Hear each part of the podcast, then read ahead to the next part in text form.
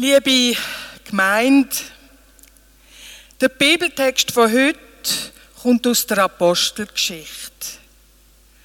Die Apostelgeschichte ist ein grosses Erzählwerk vom Schriftsteller, den wir unter dem Namen Lukas kennen. Er hat auch das Lukas-Evangelium geschrieben. In der Apostelgeschichte schreibt er eine Art Fortsetzung von dem, was im Evangelium angefangen hat. Er beschreibt, wie die frohe Botschaft von der Auferstehung von Jesus sich unter den Menschen ausbreitet. Das Evangelium verbreitet sich schnell in der damaligen Welt.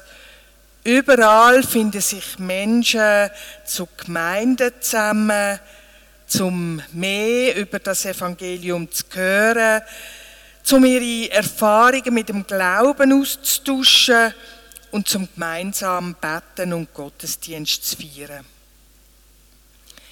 Einen grossen Anteil an deren Entwicklung hat der Paulus. Der Paulus macht die Gemeinden auf für Menschen, die Christen sein ohne dass sie vorher müssen zum Judentum übertreten In dem liegt einer von seinen vielen Verdiensten. Natürlich muss der Lukas in seiner Apostelgeschichte auch viel vom Paulus erzählen. Und der heutige Predigtext ist eine Schlüsselstelle dafür.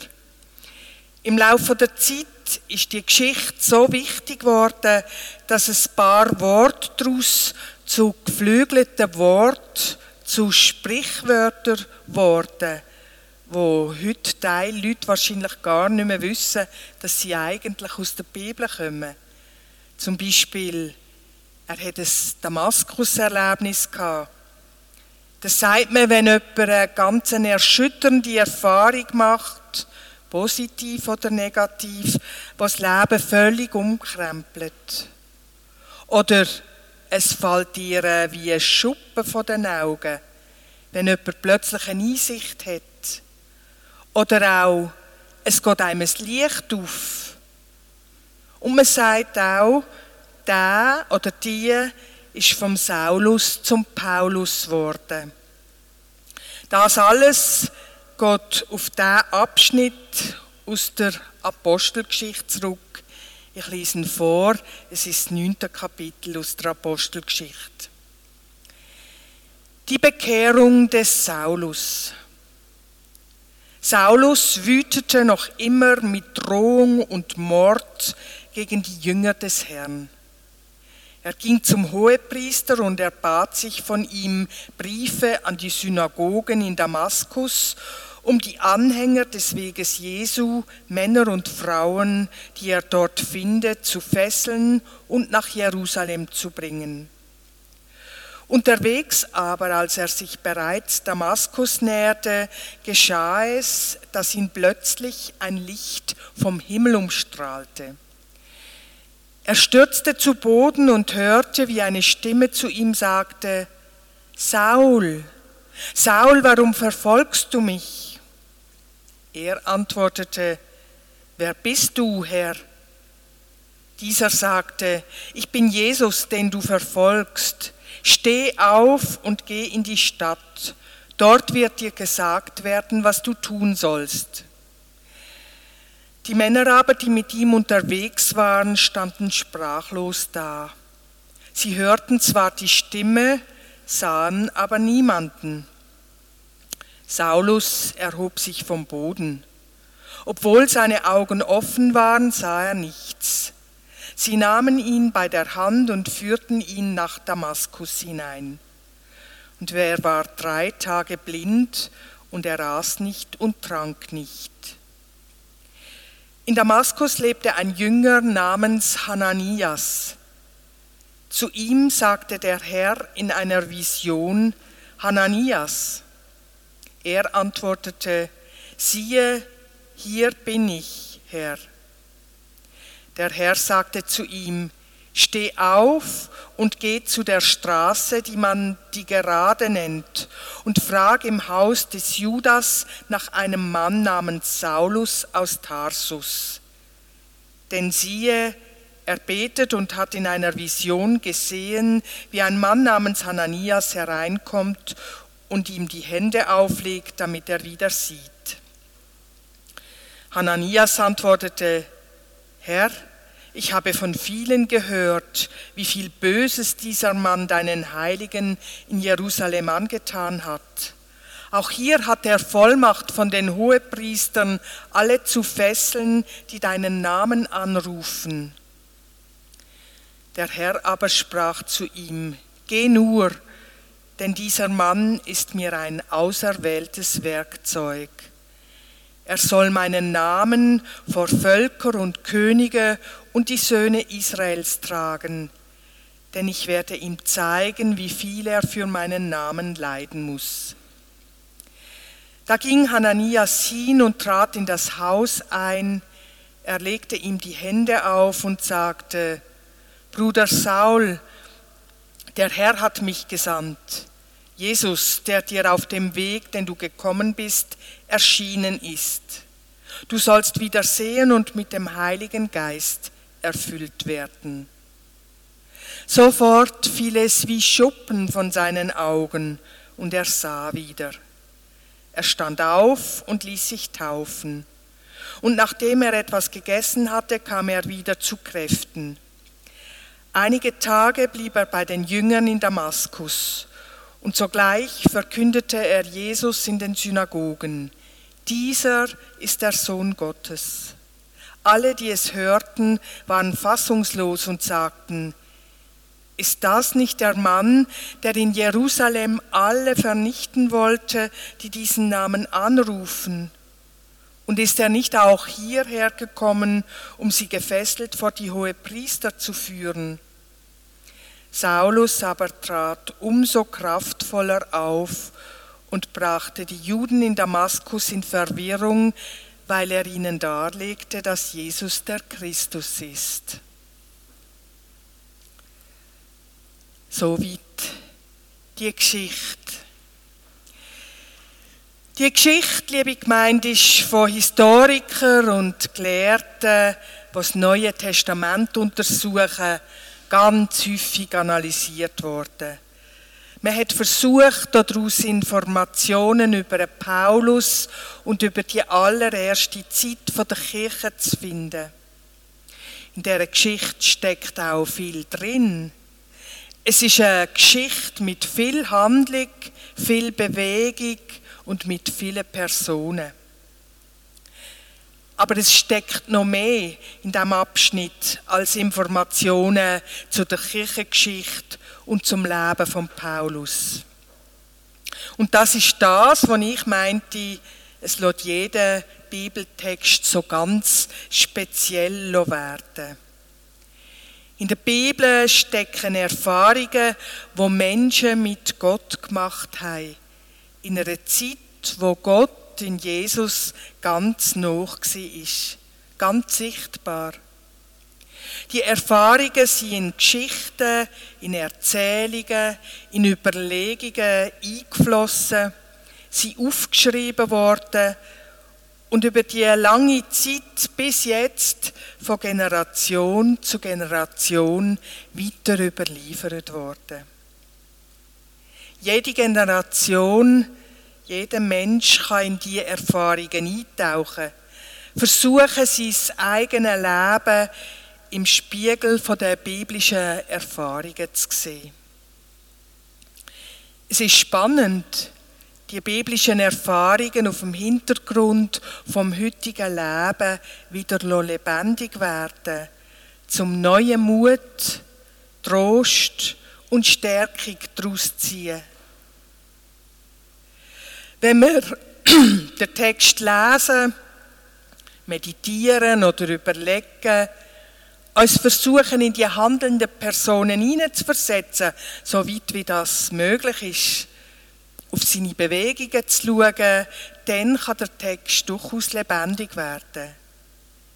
Es ist so, oder fast so, wie wenn ich aus einem Klumpen Erz würde die goldigen Anteile auslösen. Ich will das einmal mit dem Bibeltext versuchen. Ich rede bei dem allerdings mit meinen Worten. Und ich bin sicher, jeden und jede von Ihnen könnte sich selber an die Stelle von so allgemeinen Worten setzen und ganz konkrete Sachen erzählen, wo ihm oder ihr passiert sind. Ein Mensch hat ganz konkrete Vorstellungen von seinem Leben. Er weiß, was gut ist und was schlecht. Er hat Zukunftspläne. Teilsachen hat er fest geplant und in Angriff genommen. Er geht unbeirrbar und unbekümmert seinen Weg. Und plötzlich passiert etwas völlig Unerwartetes. Er kommt vom Weg ab stürzt am Boden. Helle Licht, das Paulus begegnet, kann gut als Bild für das Plötzliche, für die unerwartete Wendung stehen. Plötzlich ist es eskaliert, sagt man. Ich habe kaum gewusst, was mir passiert. Mit dem habe ich überhaupt nicht gerechnet. Der Paulus stürzt am Boden und alles, was er bis dahin gemacht und geplant hat, wird in Frage gestellt. Warum verfolgst du mich? Warum mache ich das alles überhaupt? Wieso mache ich das?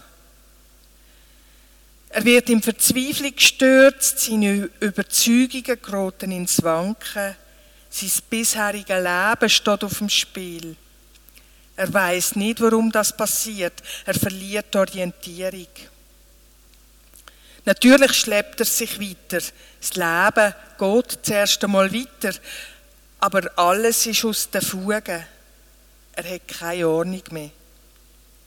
Seine Gefährten sehen den, den Zusammenbruch von Paulus schon, merken aber nicht wirklich, was passiert ist. Die sind auch rotlos.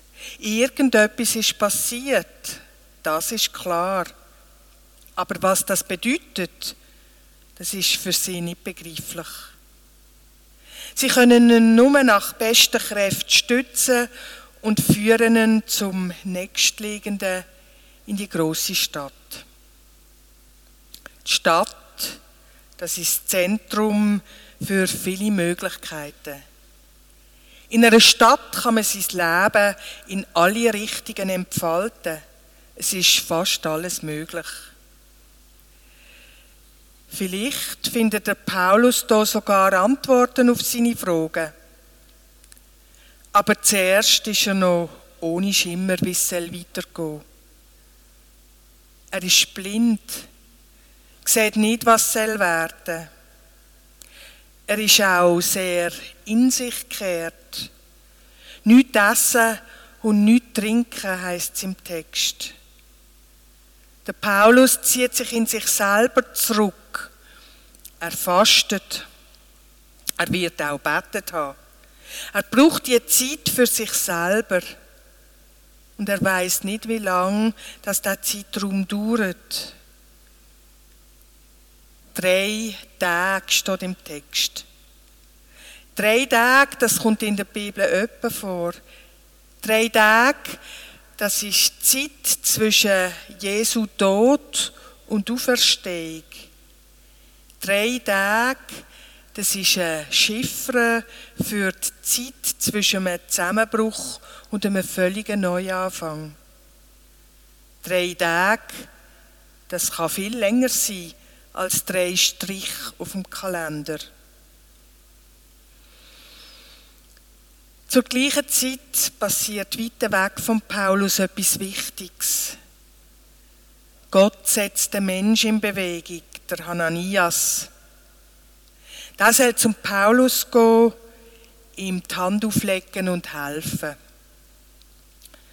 Aber der Hananias hat auch seine festen Vorstellungen. Der Paulus ist doch ein Christenverfolger, ein Radikaler, einer, wo man besser meidet. Gott bleibt bei seinem Auftrag. Und da setzt sich der Hananias in Bewegung, Gott zum Paulus und macht, was Gott gesagt hat. Und seine Vorurteile bestätigen sich überhaupt nicht. Der Paulus ist anders geworden. Die Erkenntnis über seinen bisherigen Lebensweg geht ihm wie Schuppen von den Augen. Er macht eine Kehrtwende und führt eine neue Richtung in seinem Leben ein. Das schlimme Lebensereignis hat ihn nicht völlig aus der Bahn geworfen, aber es hat ihm eine neue Wendung gegeben, eine neue Richtung. Er kommt aus seiner Innerlichkeit raus, er hört auf mit dem strengen Fasten und wendet sich wieder im Leben zu. Mit neuer Kraft und neuer Hoffnung und neuen Aufgaben. Was für die Geschichte von der Kirche daraus geworden ist, liebe Gemeinde, wie wichtig der Paulus durch das Erlebnis für die Entwicklung von der Kirche geworden ist, das kann ich hier nur andeuten. Der Lukas erzählt das Erlebnis im Rückblick.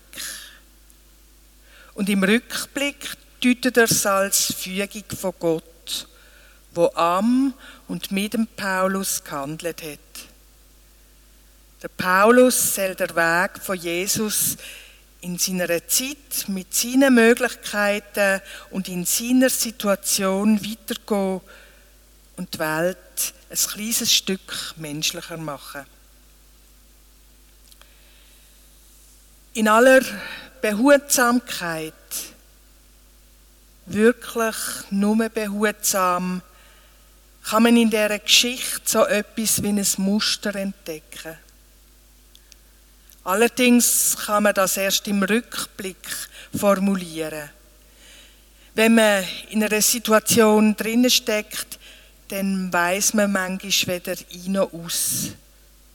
Und es kann es auch jeden und jede nur für sich formulieren. Ich meine, es kann immer wieder so Situationen geben, wo es einem dunkelt, das Leben gerade aus den Fugen. Vielleicht haben ein Teil Menschen die Corona-Zeit, wo ja durchaus noch nicht ganz vorbei ist, so erlebt.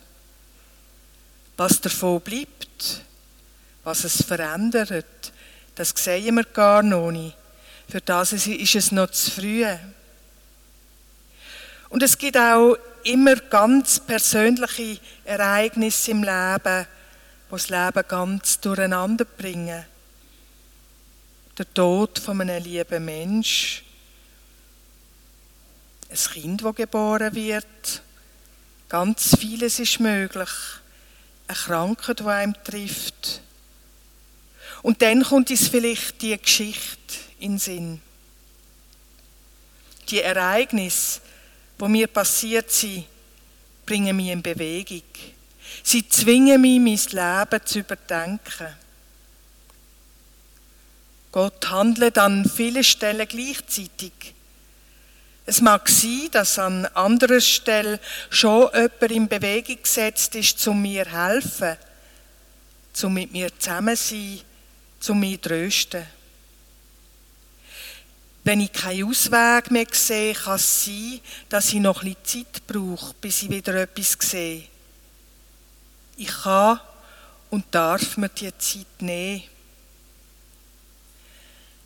Die Welt, in der ich drin lebe, gibt mir ganz viele Möglichkeiten, um mein Leben zu gestalten. Vielleicht ist eine andere Richtung für mich und für die Menschen um mich herum jetzt dran. Vielleicht liegt meine Aufgabe in der Welt noch an einer anderen Stelle, als ich gedacht habe. Manchmal ist es nicht sinnvoll, immer nach dem Warum zu fragen und zu grübeln. Es könnte mich weiterbringen, auch einmal nach dem Für was zu fragen. Vielleicht ist es nicht die Geschichte. Vielleicht ist es ganz eine andere. Es lohnt sich aber, Geschichten und Erzählungen von der Bibel zu meditieren und sich hinein zu versetzen. Gott ist auch heutzutage gar nicht so stumm, wie wir am meinen. Wir müssen versuchen, ihn zu hören. Amen.